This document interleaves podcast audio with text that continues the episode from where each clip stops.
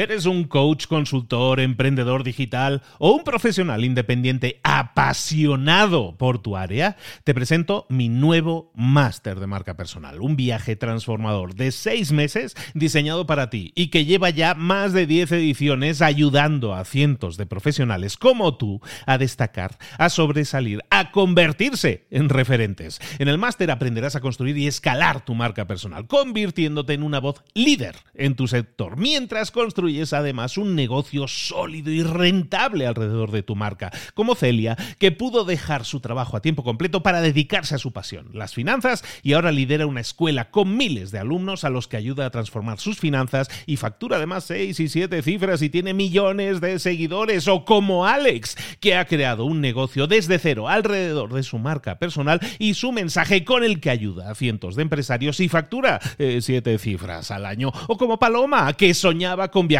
por el mundo y que ahora vive como nómada digital con cientos de miles de seguidores y más de 17.000 alumnos. Gracias al máster, su sueño pasó de ser una idea a una realidad rentable y reconocida.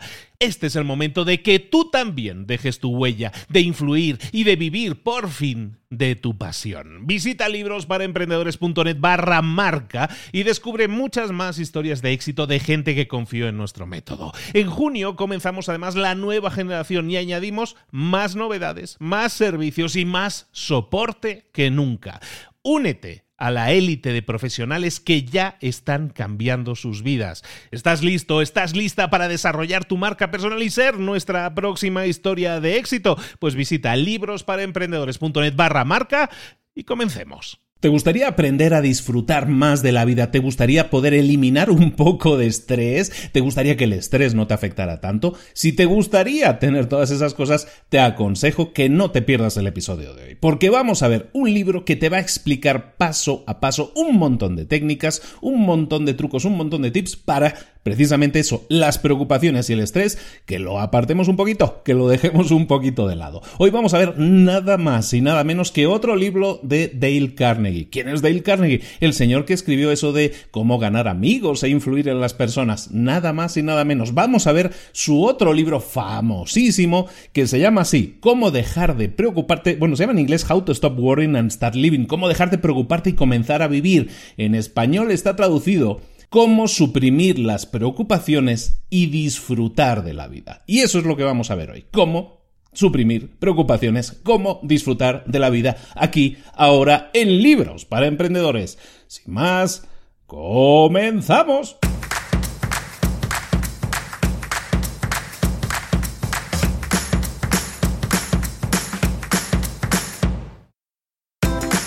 Bienvenidos al podcast Libros para Emprendedores para alcanzar el éxito en cualquier negocio que quieras emprender, debes formarte, debes estudiar, aprender para emprender. Y para ello, no hay nada mejor que un libro. En el podcast Libros para Emprendedores te ayudamos de tres maneras. Primero, seleccionando los mejores libros del mercado para ayudarte a emprender, a mejorar en tu emprendimiento. Segundo, te ofrecemos gratis un resumen de los puntos más valiosos explicados en cada libro. Y tercero, te damos finalmente pasos a seguir para poner en práctica todas esas lecciones aprendidas y así poder acortar tu camino hacia el éxito ya sea marketing, ventas, liderazgo, emprendimientos, mentalización, eh, vamos a analizar lo mejor de lo mejor, de los mejores libros del mercado y te lo vamos a dar todo bien masticadito y listo para ser aplicado. Soy Luis Ramos, empresario y emprendedor, y voy a acompañarte, si me lo permites, en este camino. Sin más, comenzamos. Muy buenas a todos, bienvenidos una semana más a Libros para Emprendedores. Aquí estamos de nuevo con otro libro, con otro resumen, con otra nueva visión que te acerque a ti, a tu arsenal, herramientas, armas de construcción masiva. Nada más y nada menos que esas herramientas que te van a permitir pues mejorar en tu vida personal, en tu vida profesional, crecer como emprendedores. Necesitamos de esas herramientas. Las herramientas no son el objetivo, pero son ese objeto que nos va a permitir alcanzar nuestras metas. Y de eso, de eso se trata, nada más y nada menos. Hoy vamos a ver un libro fantástico, uno de mis libros favoritos, si tengo que ser honesto, y un libro que la verdad no sé por qué ha tardado tanto en estar en libros para emprendedores. Bueno, sí lo sé, lo, sé porque este es un, un libro que podríamos calificar de autoayuda. Nos estamos alejando un pasito de lo que es la pura tecnología, el puro marketing, la pura venta, para enfocarnos en nosotros mismos, en nuestro crecimiento personal. Muchas veces no alcanzamos las metas en los negocios no porque no tengamos la estrategia adecuada, sino porque nosotros no estamos sintonizados adecuadamente. Y de eso es de lo que vamos a hablar ahora, de cómo podemos manejarnos un poco mejor en situaciones complejas, llamémoslo así, en situaciones de un poco de, estrés. Y, vamos a hacerlo con un libro fantástico. Dale Carnegie es un señor que ya ha pasado por el, por el programa, evidentemente lo conocemos muy bien, cómo ganar amigos influir en las personas, ese fantástico, uno de los grandes libros de todas las épocas, pero no el único. Dale Carnegie es un señor que de una familia muy humilde que se traslada y empieza a dar charlas, empieza a enfocarse sobre todo su, su, trabajo en la vida fue sobre todo el explicar a la gente cómo hablar en público. Dale Carnegie, de hecho, hoy sigue existiendo, tiene una, una estructura, una empresa, una plataforma que se dedica a dar cursos para hablar en público. Ese, ese es su rollo, digamos, ¿no? Pero escribió bastantes libros, unos cuantos, sobre todo el de ganar amigos, influir en las personas, es el que más eco social ha tenido nivel mundial y lo sigue teniendo hoy en día, sigue siendo muy vigente. Y este otro libro es menos conocido, es un libro que escribe casi al final de su vida, unos 4, 5, 6 años antes de morir, y es un libro que básicamente es un trabajo de amor, es un trabajo de amor a las personas. ¿Por qué? Porque él durante toda su vida detecta que las personas no alcanzan su máximo potencial a menos que se liberen de la presión, de la carga, de esa mochila que significa muchas veces tener el estrés las preocupaciones, ¿no? A lo mejor el estrés no estaba tan de moda como palabra de aquella, y eran las preocupaciones. Preocupaciones, estrés, entendámoslo como lo mismo, y de eso es de lo que se trata el libro de hoy. Y de eso vamos a hablar, de las preocupaciones, de cómo suprimirlas, eliminarlas o por lo menos darles menos volumen para que no nos molesten tanto y que para de esa manera podemos enfocarnos en ser la mejor versión de nosotros mismos. De hecho, esta es una de las mejores herramientas que yo te puedo dar desde libros para emprendedores. Y aunque no tenga que ver con marketing o ventas, resulta que si tú puedes librarte o controlar o ser más más, más, más suave, ir más suave con el tema del estrés y las preocupaciones, eso te va a ayudar muchísimo a tener muchísimos mejores resultados en tu vida. Y eso sí vale la pena que invirtamos por lo menos una horita de tu vida para escuchar estas cuatro o cinco ideas que yo creo que te pueden servir y puedes poner en práctica de forma súper fácil y obtener muchísimos resultados. Vamos a empezar con el libro entonces escrito en el año 1948 por Dale Carnegie cómo, eh, cómo ganar amigos e influir a las personas, su gran libro, y a este eh, que se llama How to Stop Worrying and Start Living, cómo dejar de preocuparte y comenzar a vivir, que en la versión española se llama Cómo suprimir las preocupaciones y disfrutar de la vida. Ni más ni menos. Pues vamos a suprimir preocupaciones, vamos a disfrutar más de la vida. Comenzamos nuestro resumen del libro hablando de los enfoques que tenemos que tener. Hablábamos de las preocupaciones. Las preocupaciones evidentemente nos afectan, hacen que no podamos pensar con claridad. Entonces, algo importante que tenemos que tener en cuenta es que nuestra energía es limitada. Nosotros tenemos una pila, ¿no? Somos, tenemos esa pila, como el conejito del anuncio. Tenemos nuestra pila de energía, pero es limitada. Se nos puede acabar y entonces no podemos permitir que se nos acabe. Pero la mejor forma de permitir que no se nos acabe es hacer el mejor uso posible de nuestra energía, que es limitada. Entonces, y esto es algo que ya hemos comentado, porque de verdad que las lecciones son muy, muchas veces en este libro vas a ver que todas las lecciones que vamos a ver tienen mucho que ver con el sentido común. Pero como dicen también por ahí, el sentido común es el menos común de todos los sentidos. Entonces vale la pena que lo recordemos. Hablábamos de la energía y de nuestro enfoque. Bueno, nosotros nos debemos enfocar siempre en nuestro enfoque, nuestra inteligencia, nuestra energía, nuestro entusiasmo, lo tenemos que dedicar siempre a nuestro trabajo diario, enfocarnos en el momento presente vivir en el ahora. Eso es algo muy normal, muy, muy, entendible, pero sin embargo no lo hacemos. Vivimos en el pasado o vivimos en el futuro. Pensamos en cosas que hicimos en el pasado y que nos preocuparon, cosas que no hicimos bien en el pasado y nos torturan. Eso es energía malgastada, porque estamos gastando nuestro enfoque en pensar en esas cosas que ya están hechas, que no tiene sentido pensar en ellas, pero sin embargo, ahí estamos, pensando en ellas. Energía malgastada, en el pasado y en el futuro. ¿Por qué en el futuro también malgastamos energía? Porque empezamos a soñar, empezamos a pensar, y cuando tenga esto, y si sucede esto, y si él me dice esto, yo le diré esto otro. De nuevo, estamos malgastando energía pensando en cosas que están en el futuro y que pueden o no pueden suceder. Está bien que tengamos una estrategia, pero lo que no está bien es que malgastemos nuestro enfoque, nuestra energía limitada en pensar en el pasado o en el futuro que como te digo, está bien que pensemos, está bien que pensemos qué puede pasar, ¿no? Y que tengamos una estrategia, eso está bien. Lo que no podemos hacer es obsesionarnos y sobre todo que pensar en el futuro nos genere ansiedad. Y lo mismo en el pasado, pensar en el pasado y que nos genere ansiedad, eso es usurpar, quitarnos energía a nosotros mismos. Recuerda, tenemos esa pila, somos el conejito de, de las pilas Duracel que está ahí dando con las palmaditas, era, ¿no? Más o menos que está dando con los platillos.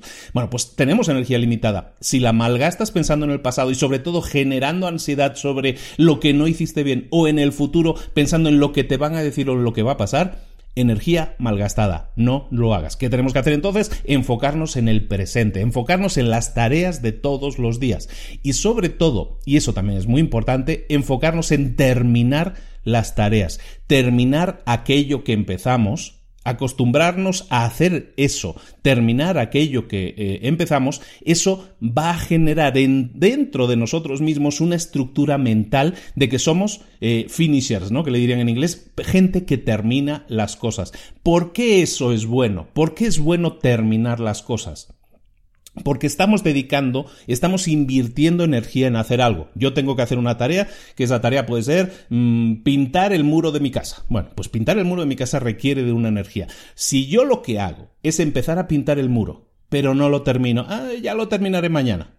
Energía malgastada. ¿Por qué? Porque no he terminado lo que comencé, porque he dejado algo a medias. Y entonces eso que he dejado a medias va a ser una piedrita más que yo me dejo cargar en mi mochila. ¿Por qué? Porque yo sé en mi cabeza que tengo un pendiente que no he terminado. Y a lo mejor ya no tengo tiempo para ponerme con la pintura de ese muro hasta dentro de dos semanas, porque tengo muchas otras cosas que hacer. Entonces, ¿qué pasa? Queda ese pendiente y me genera ruido en la cabeza, me genera, una presión de decir, es que no lo he terminado, es que lo tengo pendiente, es que tengo esa cosa ahí que me está torturando y eso me drena energía, me quita energía por lo tanto, enfoquémonos siempre en las tareas del momento, en las tareas del día y en intentar siempre, en la medida de, de lo posible, terminarlas. ¿Por qué es importante? Como te digo, porque nos genera unas estructuras mentales de decir, somos gente que termina lo que empieza, porque no dejo cosas pendientes, porque no voy dejando cabos sueltos por ahí sin atar, y eso no va a drenar mi energía. Siempre yo tengo mi energía limitada, mi enfoque limitado, y yo me voy a enfocar en hacer una sola cosa, la cosa que tengo que hacer ahora en el presente. Cuando la termine, me pongo con lo siguiente. No voy a dejar la pared a medio pintar, no voy a dejar la casa a medio limpiar, no voy a dejar el coche a medio cam... No, lo voy a hacer hasta el final o no lo voy a hacer, pero voy a tomar una decisión definitiva. Eso es importante, el enfoque a la hora de tomar las tareas como algo que hago, termino, es importante y tú me dirás, bueno, pero es que, por ejemplo, los libros. Hay gente que se pone a leer libros y los deja. ¿No? ¿Por qué? Y ese es un buen ejemplo, de hecho. Hay muchos libros que tú los empiezas a leer, o yo los empiezo a leer también, y los dejo por la mitad. Pero lo que tomo es una decisión. Y termino con ese libro. A lo mejor ese libro lo he dejado por la mitad porque no tiene nada que aportarme, porque es un mal libro. Desgraciadamente eso me pasa más habitualmente de lo que debería. Pero cuando eso sucede, tomo la decisión de terminarlo esa tarea está terminada, he terminado con ese libro, ese libro, bye bye, adiós, ahí te quedas, aparcado. Entonces ya no voy a hacer nada con ese libro. Y eso es algo que tienes que hacer. En el libro marcan el concepto, definen el concepto de días compartimentados. Un día es un compartimiento estanco, un compartimiento cerrado, hermético. Son días herméticos. Los días son el ahora, el hoy. Te vas a enfocar siempre en el hoy y el hoy es tu día compartimentado. Te vas a dedicar a solo a las tareas que puedes hacer hoy, en las tareas que existen en tu hoy, no que existen en el mañana o que existieron en el pasado. Claro que hay muchas ocasiones en que aparecen situaciones que nos preocupan, las preocupaciones que decíamos, el estrés. Entonces, ¿qué tenemos que hacer? ¿Cómo podemos enfocarnos en resolver las situaciones complicadas? ¿Cómo resolver esas situaciones? En el siguiente capítulo nos hablan de formas de resolver esas situaciones estresantes o, que nos presionan. ¿Formas? ¿Qué formas? Pues muy simple también, o sea, son muy fáciles de entender. ¿Qué tenemos que hacer cuando tenemos una situación complicada?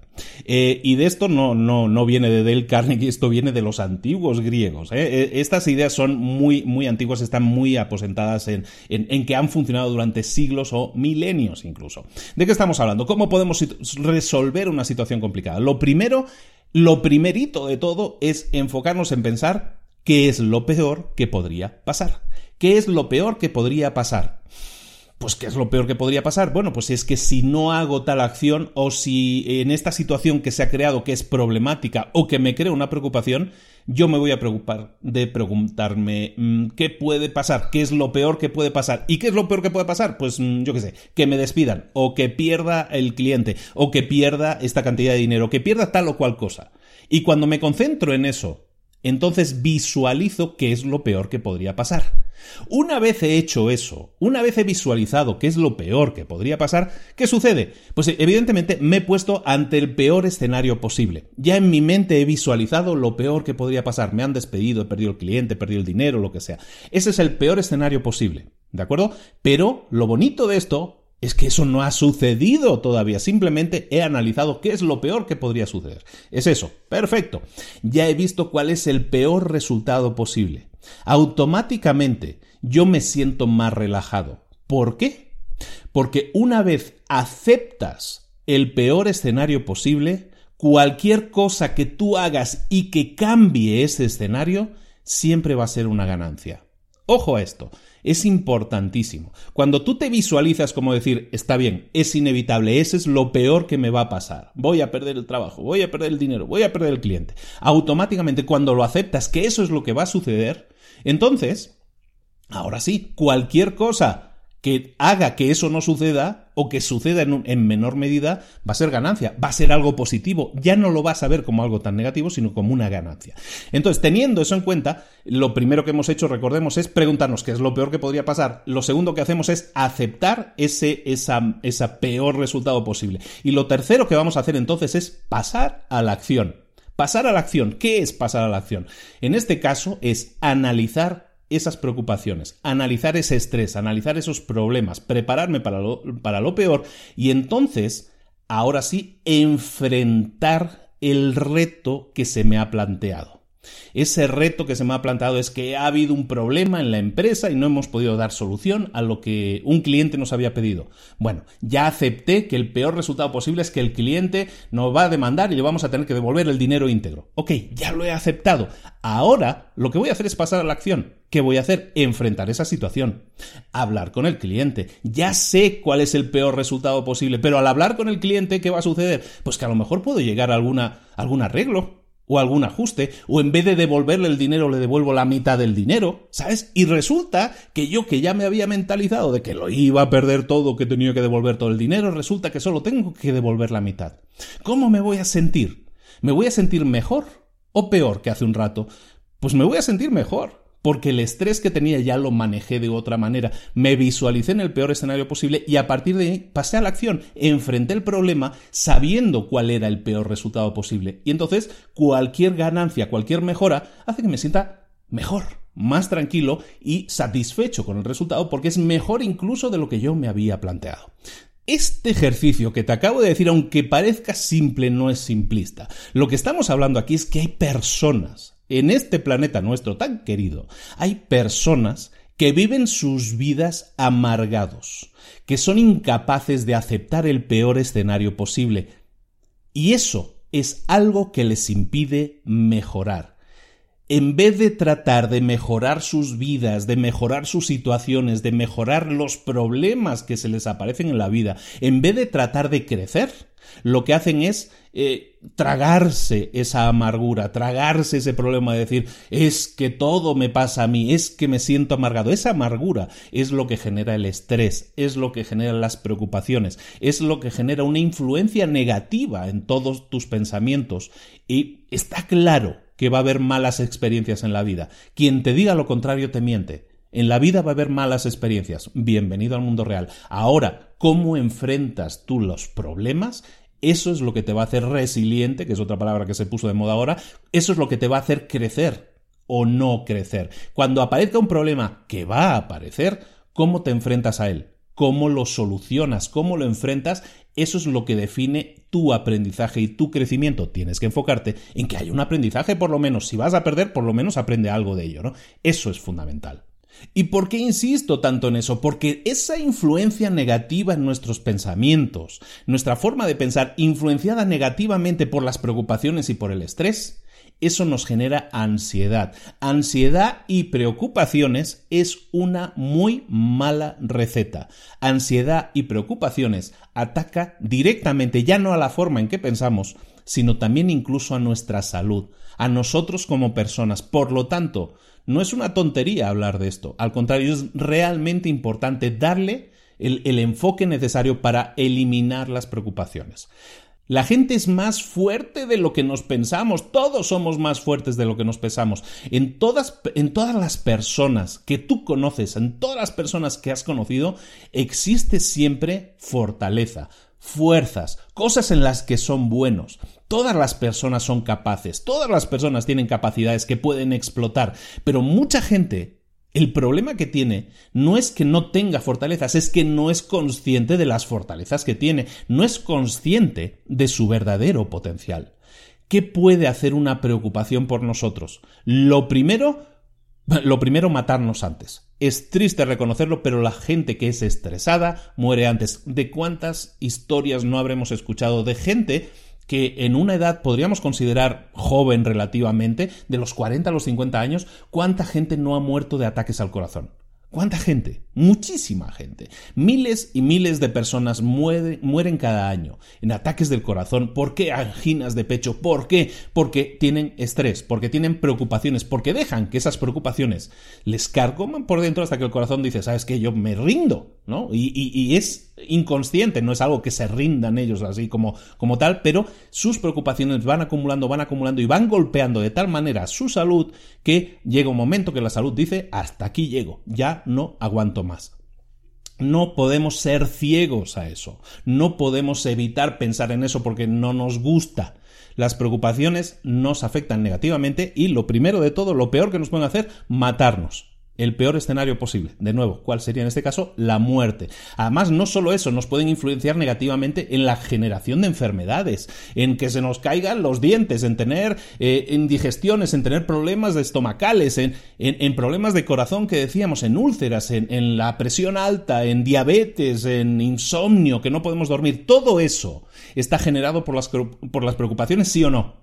Tú lo sabes. ¿Tienes problemas para dormir? Seguramente es porque algo te preocupa. ¿Tienes problemas eh, estomacales? Seguramente es porque algo te preocupa. nosotros, al final, lo que hacemos es somatizar, que esa es la palabra, somatizamos, es decir, hacemos físicas a esas preocupaciones que tenemos en la cabeza. Yo te soy honesto, yo creo que lo he comentado en algún otro audio, o creo que en Mentor 365 lo he comentado también. Em, yo estuve en una operación de vida o muerte hace muy pocos años. Y fue porque me tuvieron que extirpar un tema que se me había hecho ahí por las preocupaciones, por la mala bilis que se me había generado por una situación personal muy dura, muy complicada.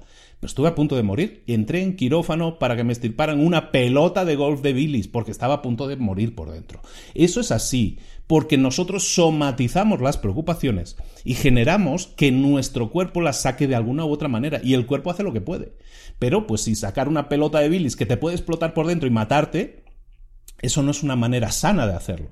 Entonces, evidentemente, eso a mí me enseñó muchas cosas. Y te estoy hablando desde el corazón y a nivel personal. A mí me enseñó muchas cosas. Primero, a no tragarme, a, tener de alguna manera a poner más distancia con los problemas, porque los problemas en la vida ah, suceden, como te decía, van a aparecer, pero el enfoque que tú le das, la forma en que tú enfrentas esos problemas es lo que decide cómo vas a crecer, qué vas a aprender o qué no vas a aprender, o si te quedas en el camino, como era casi mi caso. Bueno, entonces, ¿cómo hacemos? Ya, ya paramos ya con el tema personal. Volvemos al libro. ¿Cómo hacemos entonces para manejar estas situaciones? ¿Cómo hacemos para manejar? ¿Qué, qué podemos hacer? ¿Qué, ¿Cuáles son los pasos a seguir? Que a la gente le encanta esto, las recetas, ¿no? Los cuatro pasos que tienes que hacer para solucionar esto. Bueno, pues, ¿cuáles serían esos tres, cuatro pasos? Bueno, primero tenemos que entender cómo funcionan las preocupaciones, cómo funciona el estrés, ¿no? Tenemos que entender primero estos tres, estos tres pasos. Los hechos son cruciales. Cuando nosotros tenemos los hechos claros, entonces podemos entender, podemos diseñar una solución para cualquier problema. Pero para eso necesitamos entender los hechos, tener datos, tener información. Si no tienes información, si no tienes hechos, si no tienes datos, no vas a poder resolver nada nunca. Eso lo primero. Los hechos son cruciales, son básicos. Lo segundo, necesitamos siempre de cada hecho hacer un análisis a profundidad. ¿Qué significa ese hecho que tengo aquí? de dónde viene, a dónde va, qué me provoca, cuáles son las circunstancias que están relacionadas con ese hecho. Entonces, lo primero, tenemos que tener hechos. Lo segundo, tenemos que analizar esos hechos. Y lo tercero, tenemos que definir una decisión, tenemos que tomar una decisión y tenemos que actuar sobre esa decisión que hemos tomado. Eso es fundamental. Vuelvo a repetir, tenemos que recopilar hechos. Segundo, tenemos que analizar hechos. Tercero, tenemos que actuar de acuerdo a los hechos, a lo que nos dicen los hechos. Puede que la decisión que tomemos sea errónea. Puede que el resultado de, esa decisión no sea bueno en el futuro. No lo sabemos. Pero la decisión la tomamos basada en qué? En hechos en, en la información que nosotros teníamos. Si nosotros tenemos una información y tomamos una decisión de acuerdo a esos hechos, nunca hay un error per se en esa decisión, sino hay un error a lo mejor en la recopilación o en los hechos en sí mismos, pero no en la decisión que nosotros tomemos si es basada en esos hechos. ¿De acuerdo? Entonces, así es como nosotros, de alguna manera, podemos torear todo el tema de la problemática, el estrés y todo eso, siempre enfocándonos en analizarnos, en ser un poco ¿cómo decirlo? Si quieres un poco frío, ¿no? Porque hay, hay gente que, ah, es que eso es de gente muy fría, ¿no? Muy calculadora, que se pone a pensar en las cosas. Yo soy muy pasional, yo soy de, muy de corazón. Bueno, pues eso es a lo que te va a llevar, es a que a lo mejor tomas decisiones precipitadas sin basarte en los hechos y entonces sí eres tú el único culpable de los resultados si esas cosas van mal, ¿de acuerdo? Entonces, cuando nosotros tenemos preocupaciones, el, autor Dale Carnegie nos propone cuatro pasos. ¿Qué tenemos que hacer cuando nosotros tenemos preocupaciones? ¿Qué tenemos que hacer cuando nosotros tengamos estrés? Cuatro pasos. Primer paso, lo primero que tenemos que hacer es escribir qué es eso que nos preocupa. Lo tenemos que escribir, ponerlo por escrito. ¿Mm? Paso uno, ponemos por escrito. El segundo, tenemos que escribir la lista de opciones que nosotros, que se presentan ante nosotros, el panorama de opciones que tenemos delante nuestro y que podemos hacer, qué podemos hacer de acuerdo a esa problemática. Siempre que tienes un problema, lo segundo, o sea, lo primero es escribir el problema y lo segundo es pensar qué opciones tengo y escribirlas. ¿Qué puedo hacer yo ahora mismo con lo que tengo, con esa información que tengo? Lo escribo también. Tercero, te tomas una decisión. Lo que decíamos antes.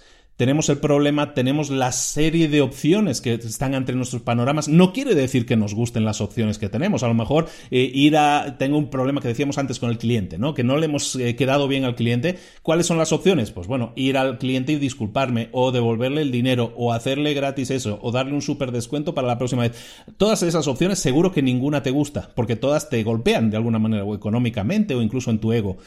Pero son las opciones que hay. Pero si las pones por escrito, pues dices, es que no tengo otra opción. Estas son las que hay, escojo. Y eso es lo que te pido en la tercera acción, que decidas qué vas a hacer de acuerdo a las opciones que tienes. ¿De acuerdo? Y, lo, y el cuarto punto, muy de lógica, después de que hayas tomado la decisión, ¿qué tienes que hacer? Pasar a la acción, llevarla a cabo inmediatamente, ocuparte en que eso se solucione inmediatamente. Como ves, es una es un enfoque analítico o sea, tenemos un problema, escribimos el problema. Eh, tenemos opciones, las escribimos. Escogemos una opción y luego la llevamos a cabo. Tan simple como eso. son cuatro pasos, pero ¿cuántas veces no lo hacemos?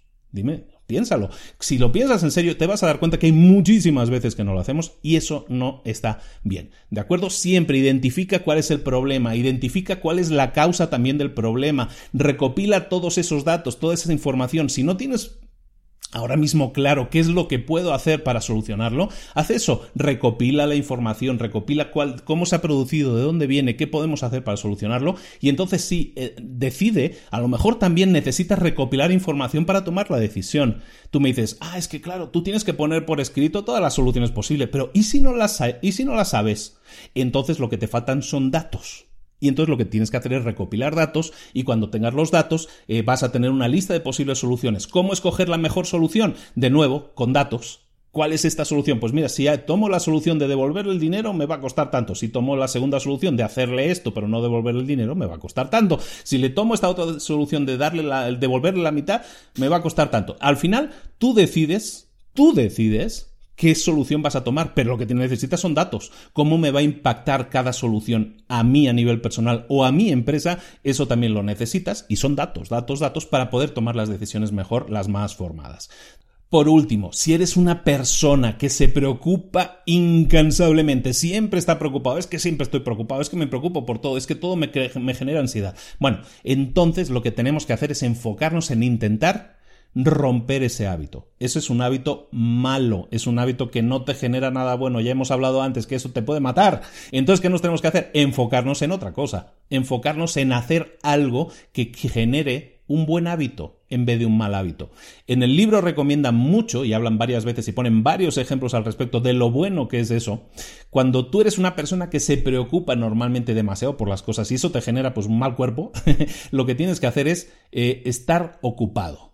Dicen, en vez de estar preocupado, debes estar ocupado. Estar preocupado es ocupar tu mente en preocupaciones. Estar ocupado es ocupar tu mente en acciones.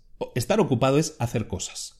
Entonces, eso tiene todo el sentido del mundo. Si tú tienes en la cabeza, vives en tu cabeza dando preocupaciones, vueltas a las cosas, bueno, en vez de eso, vamos a, ocupar nuestra mente, vamos a ocupar nuestras manos a hacer cosas que realmente nos mantengan ocupados y que liberen nuestra mente de estar pensando en el pasado en el futuro, sino solamente en el ahora y en la tarea que tenemos actualmente. Eso no solo va a aumentar nuestra productividad, sino que va a disminuir nuestros niveles de estrés y de preocupación. Otra forma que infalible, ¿eh? además de, de, manejar el estrés, de manejar las preocupaciones y hacer que disminuyan notablemente y con eso cuidar un poquito más nuestra precaria salud, lo que debemos hacer es siempre, y, y es un gran enfoque este, es la aceptación de lo inevitable. Aceptar lo inevitable, como dicen en el libro, es algo fundamental. Nosotros podemos decidirnos cuando aparece una preocupación, una situación difícil, una situación compleja, nosotros siempre tenemos dos opciones. Podemos aceptar esa situación y entonces ajustar nuestro comportamiento a lo que está sucediendo o podemos resistirnos, podemos negarlo, ¿no? La negación que dicen por ahí luego en psicología, ¿no? Podemos negar la situación y decir, no, es que hay un cliente que, se que te está reclamando, oye, que te ha llamado el cliente, que está al teléfono. No, no, no, dile que no me pongo, dile que no me pongo, ¿no? Esto que vemos muchas veces, situación de película, ¿no? A veces, pero eso es muy real, ¿no? Oye, que está llamando un cliente que está molesto. No, no, no, no, no me lo pases, no me lo pases, no quiero hablar con él ahora.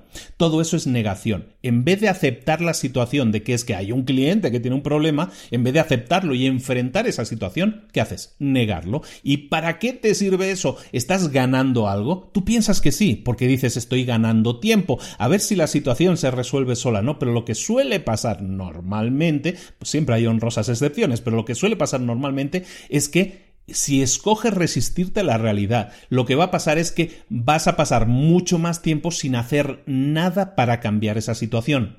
¿Qué va a pasar con esa situación? Normalmente va a empeorar. Si tú tenías un cliente insatisfecho, puede ser que acabes con un cliente encabronado. Es decir, que puede eh, escalarse esa situación. ¿Y qué va a pasar? Que al final tú vas a tener un conflicto interno de decir, ¿qué hago? ¿Qué hago? ¿Qué hago? Le debía haber respondido antes, vuelves a pensar en el pasado, debería haberle respondido y ahora sí no, ahora sí me da miedo hablar con ese cliente. ¿Qué sucede? Que no enfrentaste la situación, que escapaste a la situación, que no la aceptaste, sino que te resististe y eso te va a generar conflictos internos, te va a hacer sentir mucho más infeliz y al final eso va a hacer que generes más estrés y más preocupaciones. ¿Por qué? Porque no estás enfrentando la situación, estás escondiendo la cabeza ahí como la tortuguita, estás escondiendo la cabeza dentro de tu caparazón, no haciendo nada para solucionarlo.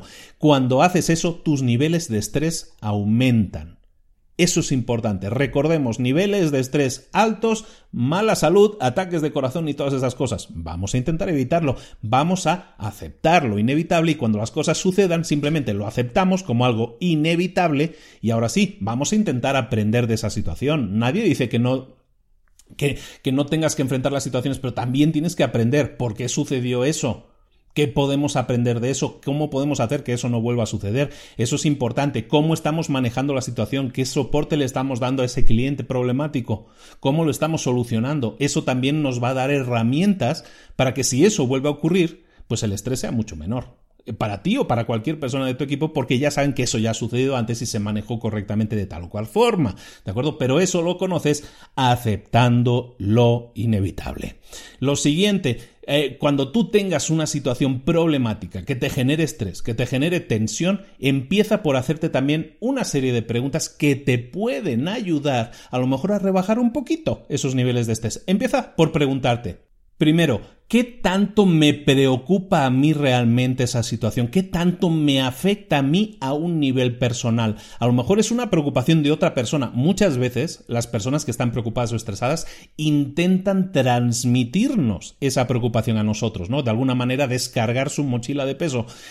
Tú tienes que empezar preguntándote, a ver, ¿eso realmente es algo que deba preocuparme a mí o no? ¿O es algo que esta persona me quiere cargar a mí y me quiere cargar a mí el muerto?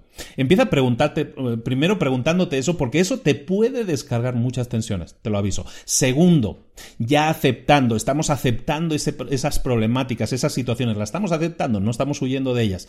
¿Cuál es el punto al que nosotros podemos llegar? El punto en el que de pérdida, en el que decimos, hasta aquí, no quiero perder más de este punto. ¿A qué me refiero con esto? Hay un punto siempre en el que tú puedes decir, por ejemplo, imagínate, tienes una empresa, arrancas la empresa y está perdiendo dinero, no consigues generar clientes y tú tienes que pagar todos los meses las facturas. ¿Qué sucede? Que vas perdiendo dinero Tú tienes que definir un punto, eso evidentemente te genera estrés. Tú tienes que definir ese punto en el que dices hasta aquí. No, si en dos meses no conseguimos X cantidad de ingresos, tenemos que cerrar.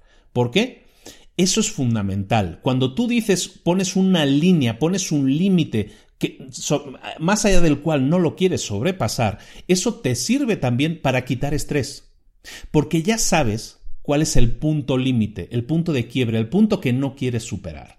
Entonces, si tú tienes una situación difícil, si tú tienes un cliente difícil, si tú tienes una situación difícil en la empresa, decíamos lo que decíamos, estamos en pérdidas, no no digo que no vayas a tener estrés, es lógico, pero tienes que actuar, lo que hemos estado diciendo, vas a actuar, vas a analizar, vas a tener todo eso en cuenta, pero también tienes que preguntarte, ¿Hasta dónde puedo aguantar? Y esa es la segunda pregunta que tienes que hacer. ¿Cuál es mi punto de quiebre? ¿Hasta dónde? ¿Cuál es mi límite? Define ese límite, define ese punto que no quieres eh, pisar, esa línea que no quieres sobrepasar. Y eso te va a ayudar también a tener la confianza de decir, bueno, yo ya sé hasta dónde voy a llegar y si no llego hasta ahí, pues bueno, pues lo inevitable pasó, acepté lo inevitable. Entonces eso te va a ayudar, esta pregunta te va a ayudar mucho porque la mayoría de las veces la gente no se la hace. Esa línea, ese límite, esa línea esa que no quieres sobrepasar, la gente no se lo define, no lo define. Y entonces las cosas se escalan, se, se complican, se complican, se complican y dices, llega un momento que es un torbellino dices, esto no tiene límite, esto no tiene fin. Estrés, estrés, estrés, preocupaciones. Vamos a intentar ponerle un límite y decir, hasta aquí, no paso de ahí, ¿sabes? Y la tercera pregunta que te, que te pido que te hagas siempre es, ¿Qué tanta inversión tengo que realizar en esta situación? ¿Qué tanta inversión puede ser tiempo, dinero, esfuerzo, salud? ¿Qué tanta inversión voy a hacer? ¿Qué tanta inversión voy a realizar en esta problemática? Eso también te va a poner un límite, lo que decíamos, o sea, cuánto, hasta cuánto quiero perder, o hasta cuánta atención o hasta cuánto estrés quiero llegar.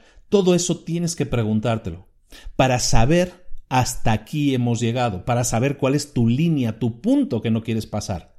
Eso es fundamental. Y te digo, cuando tú defines esto, entonces automáticamente tu nivel de estrés baja.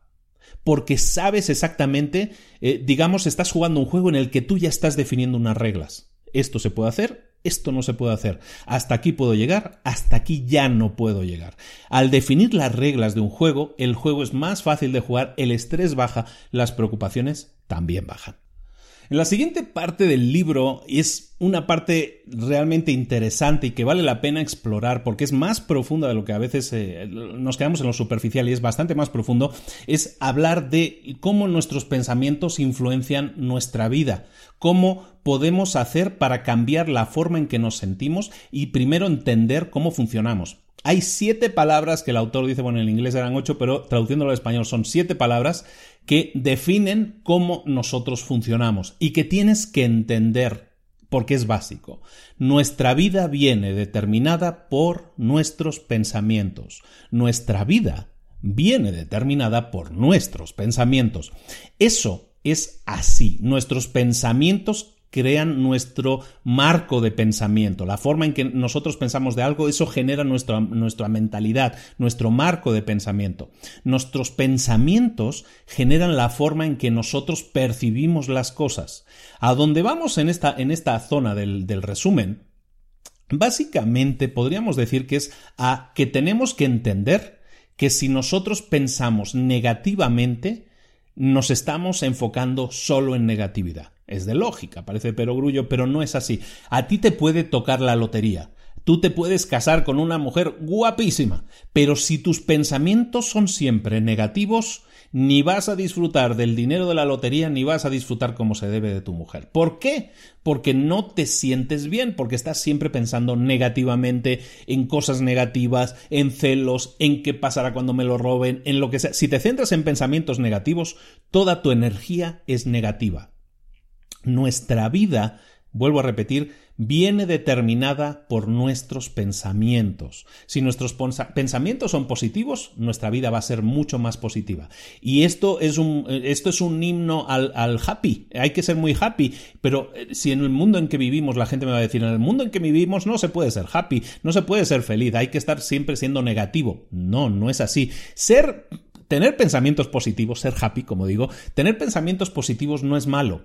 Tampoco no quiere decir que seas un tonto. O sea, no quiere decir que estés eludiendo los problemas, que no quieras verlo. Simplemente el ser positivo se trata, ojo a esto, ser positivo se trata de saber reconocer los problemas y entonces eh, tomar acción, pasar a la acción, hacer los pasos necesarios para eliminar ese problema. Eso es ser positivo. ¿Qué es un ser negativo? Es aquella persona que se queda pensando exclusivamente en el problema.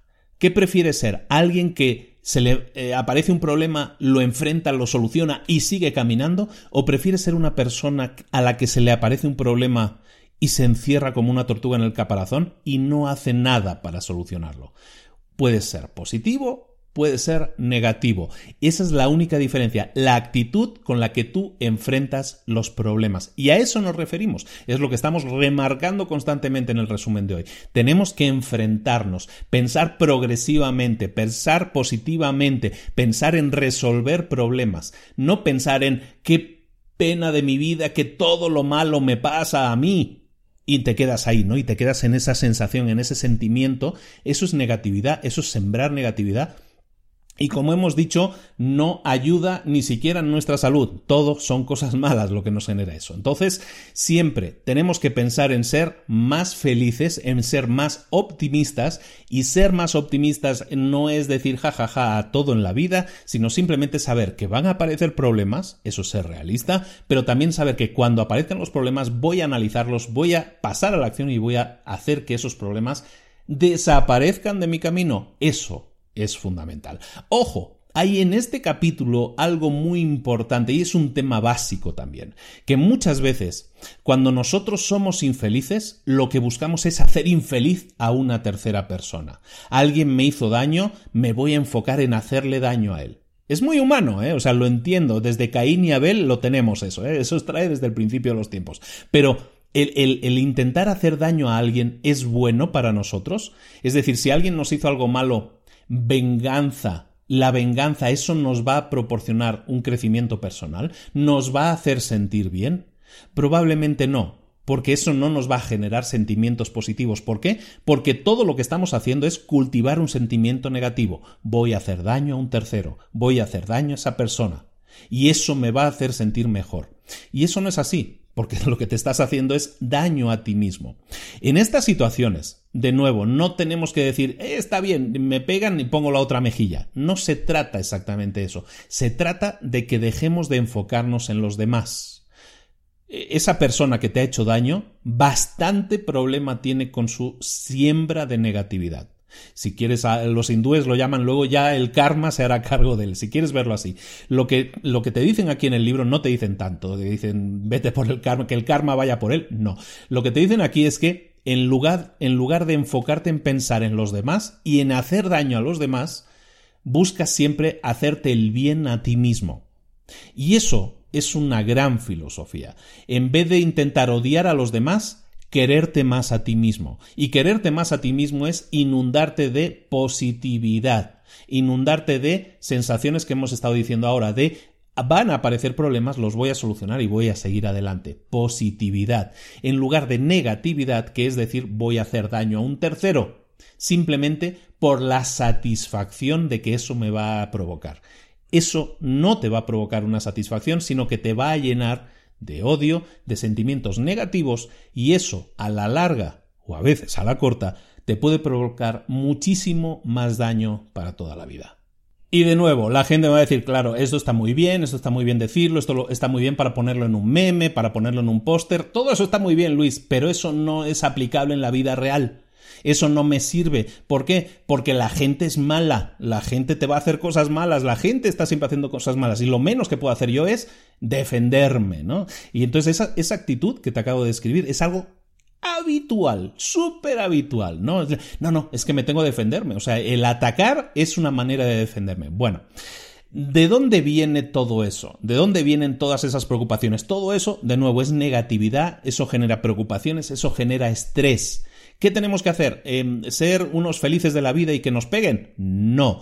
Pero lo que tenemos que hacer es que muchas veces lo que sucede, fíjate lo que te voy a decir, lo que sucede es que nosotros experimentamos lo que se llama ingratitud. Es decir, que alguien nos ha tratado mal. Sentimos que alguien no nos ha tratado como nosotros esperábamos. Esa es la clave. Nosotros esperábamos algo de esa persona y esa persona no ha estado a la altura de las expectativas. Eso es fundamental. Esa idea es clave. Nosotros tenemos que cambiar en nosotros mismos nuestras expectativas. Si yo espero de esa persona que llegue con un regalo a mi fiesta, y si esa persona no llega con un regalo, mi expectativa no va a ser cumplida y voy a sentir ingratitud. Y eso va a elevar mis, eh, pues mis preocupaciones. Me voy a sentir preocupado, voy a, dedicar mi energía a pensamientos negativos. En cambio, si yo hago algo siempre sin expectativas de un, de un, retorno en esa inversión, si yo hago algo por alguien simplemente por el placer que me provoca a mí hacerlo, me siento bien haciendo eso por otra persona sin esperar nada a cambio, nada a cambio, entonces esas situaciones nunca van a existir. Nunca te vas a sentir ofendido por alguien, nunca te vas a sentir agredido por alguien. ¿Por qué? Porque ya no esperabas nada de él. Si tú haces algo es porque te hace un bien a ti mismo o a ti misma. Si haces algo y si, si otra persona no hace algo por ti, ¿qué te preocupa? Es problema de esa persona no haberlo hecho o haberlo hecho.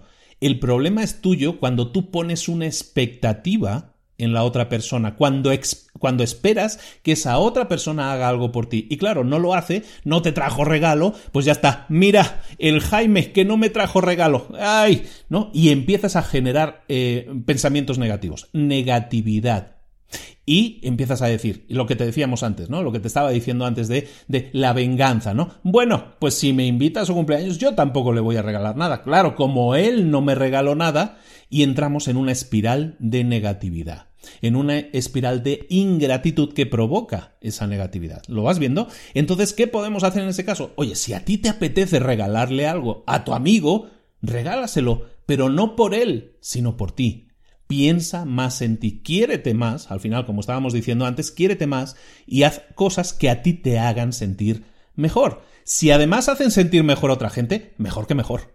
Si al final esa otra persona te, te regresa ese favor con un favor más grande, más sorprendido vas a estar porque tú no tenías expectativas de nada, de nada de regreso.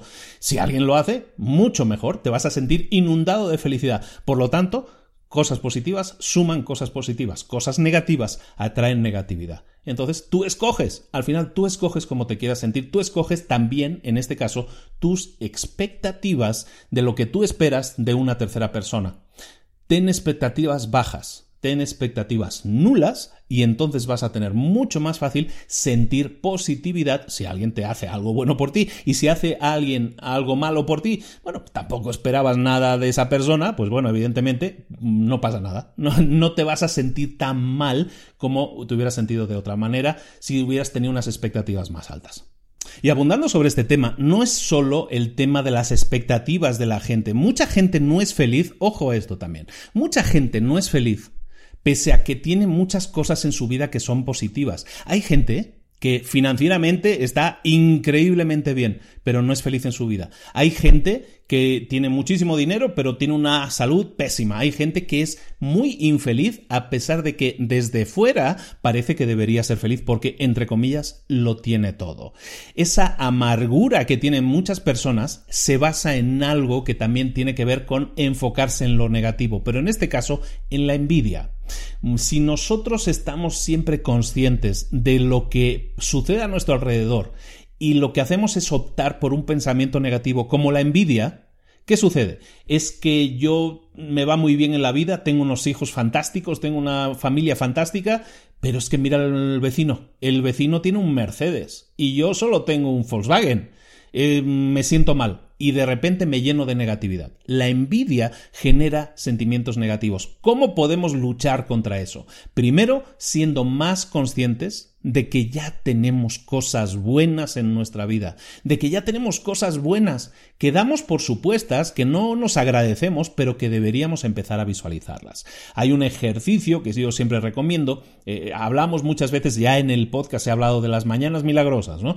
Pero también las noches milagrosas, del dar el agradecimiento, lo puede ser cuando la mañana, en la mañana o en la noche, eh, da igual, pero dar un agradecimiento, dar un pensamiento de agradecimiento, traducirlo eso en un diario, por ejemplo, y en un diario me vas a decir, ah, esto es muy de quinceañera. No, un diario es una de las mejores experiencias que las personas de éxito, todas ellas, realizan. Por algo será. un diario en este caso en el que tú des agradecimientos. Una de las tareas de tu día debería ser agradecer qué es lo que tienes. Y aunque esto parezca así muy, ay, es que mira este, lo que te decía, ¿no? Esto parece muy infantil, no lo es porque te obliga a pensar en las cosas buenas que tienes en tu vida. Y eso genera qué? Positividad. Como ves, todo el rato estamos dando vuelta a lo mismo, pero si tú generas pensamientos de agradecimiento, decir, pues la verdad, Doy gracias por las niñas que tengo. Doy gracias por los hijos que tengo. Doy gracias por la mujer que tengo. Doy gracias por la situación en la que vivo. Doy gracias por poder tener comida en la mesa, por disfrutar de la vida, por tener tiempo de calidad con mi familia. Doy gracias por aquello que tú quieras dar gracias. Para cada uno sus valores son diferentes y va a agradecer más unas cosas que otras. Pero Da gracias de lo que tienes. Entonces, ¿qué estás haciendo? Generando pensamientos positivos. Doy gracias por el trabajo que tengo, porque en un país en el que hay X cantidad de parados, resulta que yo tengo un buen trabajo. Resulta que tengo un buen jefe, o que trabajo en una buena empresa, o que trabajo en algo que realmente disfruto. Doy gracias por ello no es dar gracias a Dios ni nada de eso, no se trata de algo religioso, se trata simplemente de llenar con un pensamiento positivo y valorar más aquello que ya hay bueno en nuestras vidas. Y sí hay cosas buenas en tu vida. Y sé que cuando estamos metidos en la espiral de preocupaciones y estrés, es imposible hacer eso, pero hay que intentarlo y volver a centrarse en pensamientos positivos y en lo que sí está funcionando en tu vida o en tu empresa, porque habrá cosas que sí funcionan. El centrarte en eso genera una rebaja sustancial de tus preocupaciones y de tu estrés y de relativizar lo que hablábamos, la envidia también. Bueno, sí, mi vecino tiene un Mercedes, perfecto, pero mira qué feliz soy yo o qué tiempo de calidad puedo pasar yo con mis hijos y él está siempre ocupado, no pasa tiempo con sus hijos. Pues resulta que ¿quién es, quién es más feliz ahí? Pues a lo mejor resulta que el más feliz soy yo, aunque él tiene un Mercedes y yo tengo un Volkswagen sin, ah, sin, decir que los que tengan un Volkswagen son infelices, ¿eh? No va por ahí, pero es que muchas veces tendemos a compararnos con los demás, viendo lo que tienen a simple vista otras personas y pensando es que yo no lo tengo, entonces me siento mal por ello. No, empieza a valorar todo lo positivo que tú ya tienes y entonces sí, vas a decir, ah, mira, él tiene un Mercedes, pero mira yo qué tiempo de calidad paso con mis hijos. Depende de los valores que tenga cada uno, pues probablemente para mí, si me lo preguntas a mí, Luis, ¿qué me, me motiva más? ¿Tener un Mercedes o tener tiempo de calidad con mis hijos?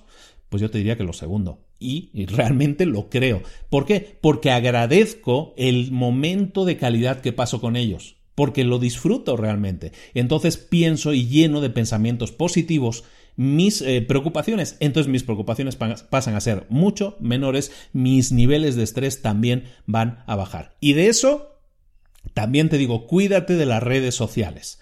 Esto no es del libro, esto te lo digo yo, cuídate de las redes sociales. ¿Por qué?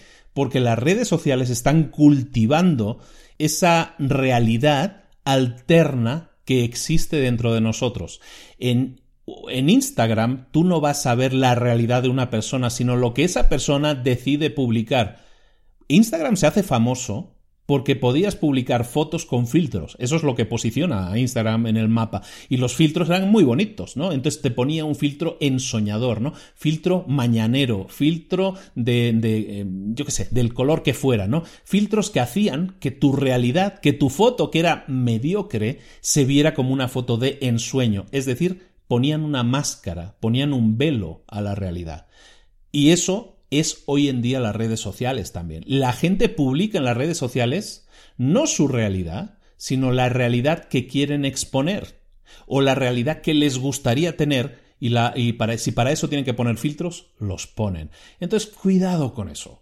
Cuidado con las redes sociales porque te están alimentando el pensar en los demás como mejores que tú, en cultivar esa envidia de decir, mira esta persona qué cuerpo tiene, o qué vida tiene, o qué ropa tiene, o qué coche tiene. Estamos de alguna manera masificando la envidia. ¿De acuerdo? Pero, pero ten en cuenta eso, las redes sociales no son la vida real, son una versión endulzada, si quieres verlo así, de la vida real. Cuidado con ello porque nos permiten cultivar sentimientos negativos que nos van a llevar a preocupaciones, que nos van a llevar a estrés y eso nos va a llevar a situaciones malas para nosotros.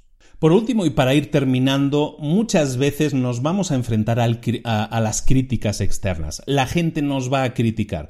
¿Qué tenemos que hacer para enfrentar eh, las críticas de la gente y, de alguna manera eh, torearlo o de alguna manera evitar que eso nos genere preocupaciones o estrés. Básicamente tres cosas. La primera es que entendamos que las críticas normalmente están enmascarando otra cosa. ¿Qué es eso? Pues están enmascarando un cumplido. Muchas veces cuando alguien te critica, en realidad lo que está haciendo es envidiar algo que tú haces bien y esa persona no. Entonces se entiende muchas veces en la crítica como algo que a lo mejor significa que estás haciendo bien algo y que eso genera envidias en otras personas. Es humano generar envidias porque somos así.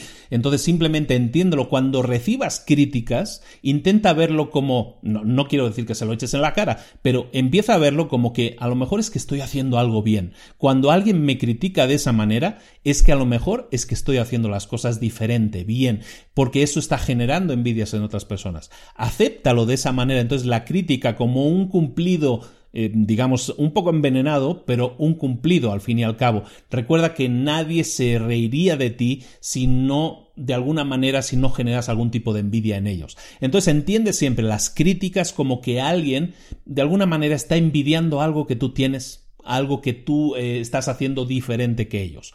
Eso puede no ser malo, ¿de acuerdo? Entonces, siempre que te enfrentes a las críticas de otras personas, un enfoque es el primero, eh, es ese, ¿no? Que lo entiendas como que a lo mejor es un cumplido. El segundo, Haz lo que puedas con las críticas. Las críticas son lo que son. Al final alguien te puede estar mm, señalando algo que no haces bien. Entonces acéptalo como lo que es, como una crítica. Y eso está relacionado con el tercer punto de cómo manejar las críticas. Eh, tenemos que entender que no somos perfectos.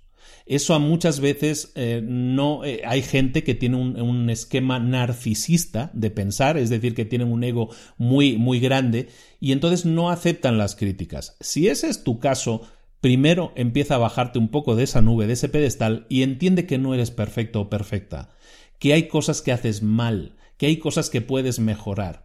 Entonces, cuando alguien te critica, no lo aceptes como un ataque, sino acéptalo como una crítica constructiva.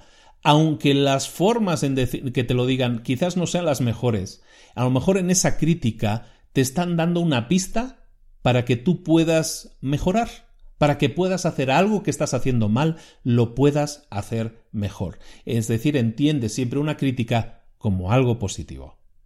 Y por último, para terminar con el resumen del libro, en la parte final del libro nos, nos, da, nos regala seis formas para prevenir la fatiga y las preocupaciones y para tener nuestra energía alta. Y son seis consejos muy prácticos, muy sencillos, muy simples. Y vamos a terminar con esos seis consejos porque creo que son muy útiles que los tengamos siempre en cuenta.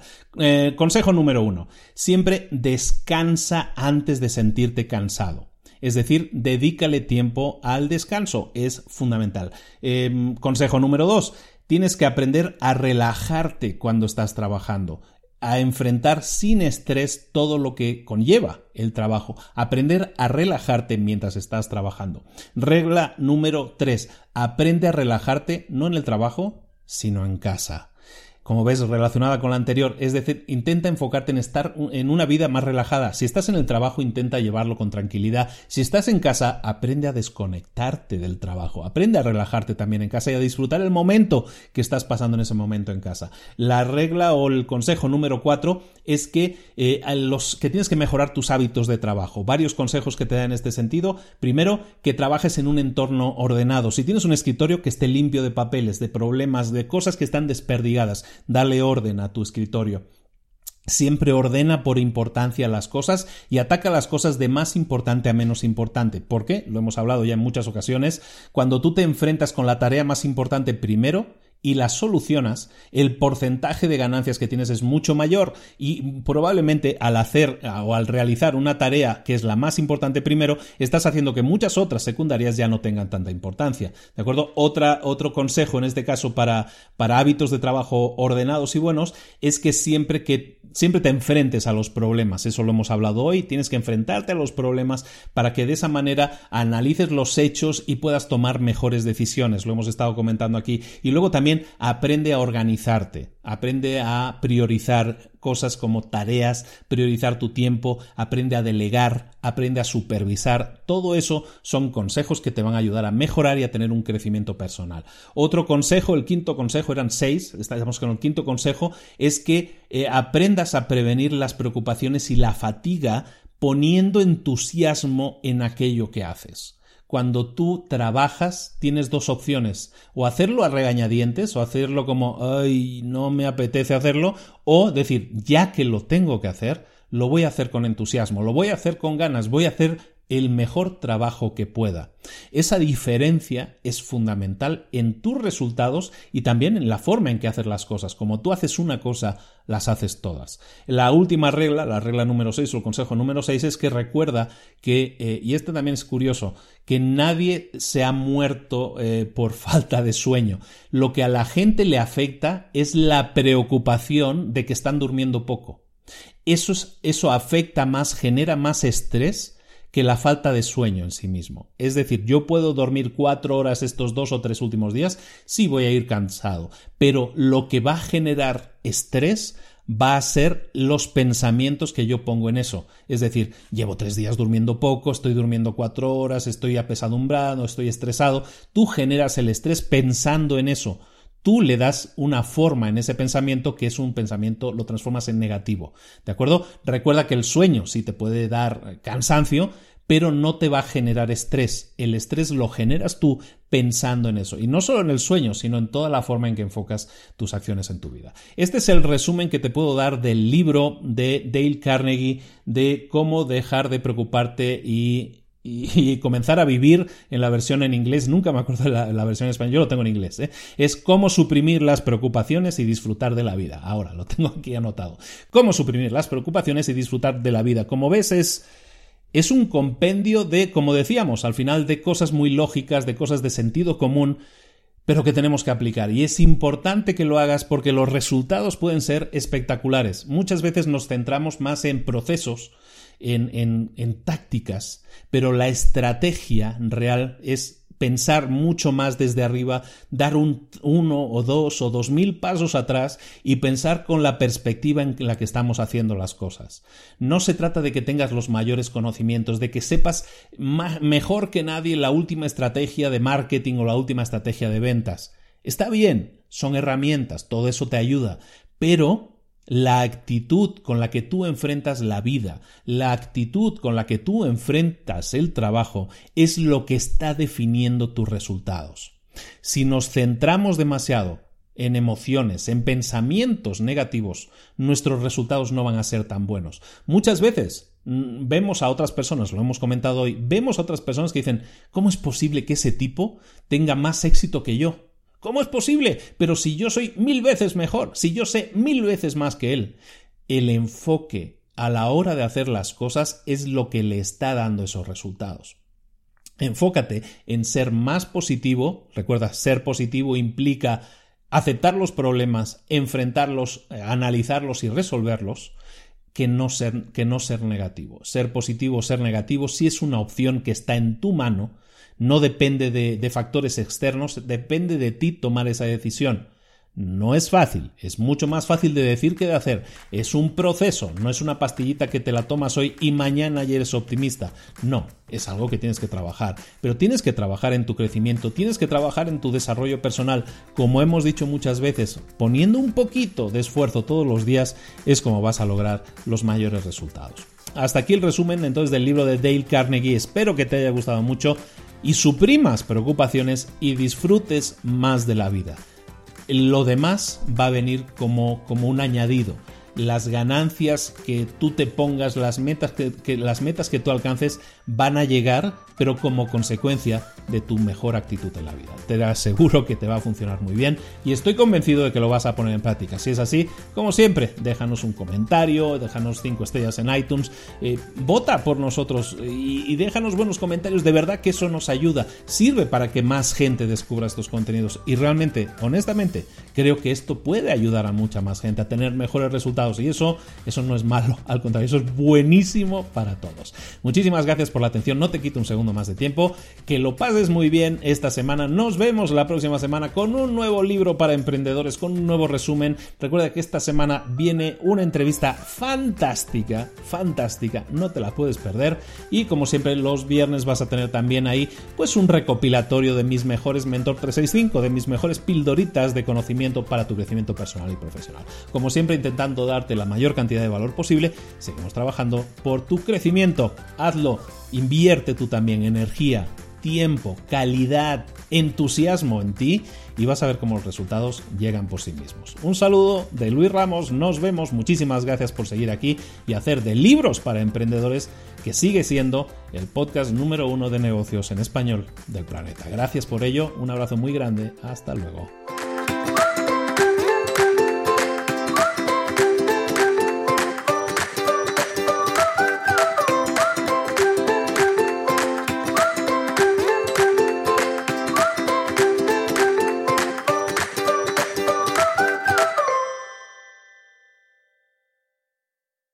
¿Eres un coach, consultor, emprendedor digital o un profesional independiente apasionado por tu área? Te presento mi nuevo máster de marca personal, un viaje transformador de seis meses diseñado para ti y que lleva ya más de 10 ediciones ayudando a cientos de profesionales como tú a destacar, a sobresalir, a convertirse en referentes. En el máster aprenderás a construir y escalar tu marca personal, convirtiéndote en una voz líder en tu sector, mientras construyes es además un negocio sólido y rentable alrededor de tu marca, como Celia, que pudo dejar su trabajo a tiempo completo para dedicarse a su pasión, las finanzas, y ahora lidera una escuela con miles de alumnos a los que ayuda a transformar sus finanzas y factura además seis y siete cifras y tiene millones de seguidores, o como Alex, que ha creado un negocio desde cero alrededor de su marca personal y su mensaje con el que ayuda a cientos de empresarios y factura eh, siete cifras al año, o como Paloma, que soñaba con viajar por el mundo y que ahora vive como nómada digital con cientos de miles de seguidores y más de 17.000 alumnos. Gracias al máster, su sueño pasó de ser una idea a una realidad rentable y reconocida. Este es el momento de que tú también dejes tu huella, de influir y de vivir por fin de tu pasión. Visita librosparaemprendedores.net barra marca y descubre muchas más historias de éxito de gente que confió en nuestro método. En junio comenzamos además la nueva generación y añadimos más novedades, más servicios y más soporte que nunca. Únete a la élite de profesionales que ya están cambiando sus vidas. ¿Estás listo? ¿Estás lista para desarrollar tu marca personal y ser nuestra próxima historia de éxito? Pues visita librosparaemprendedores.net barra marca y comencemos.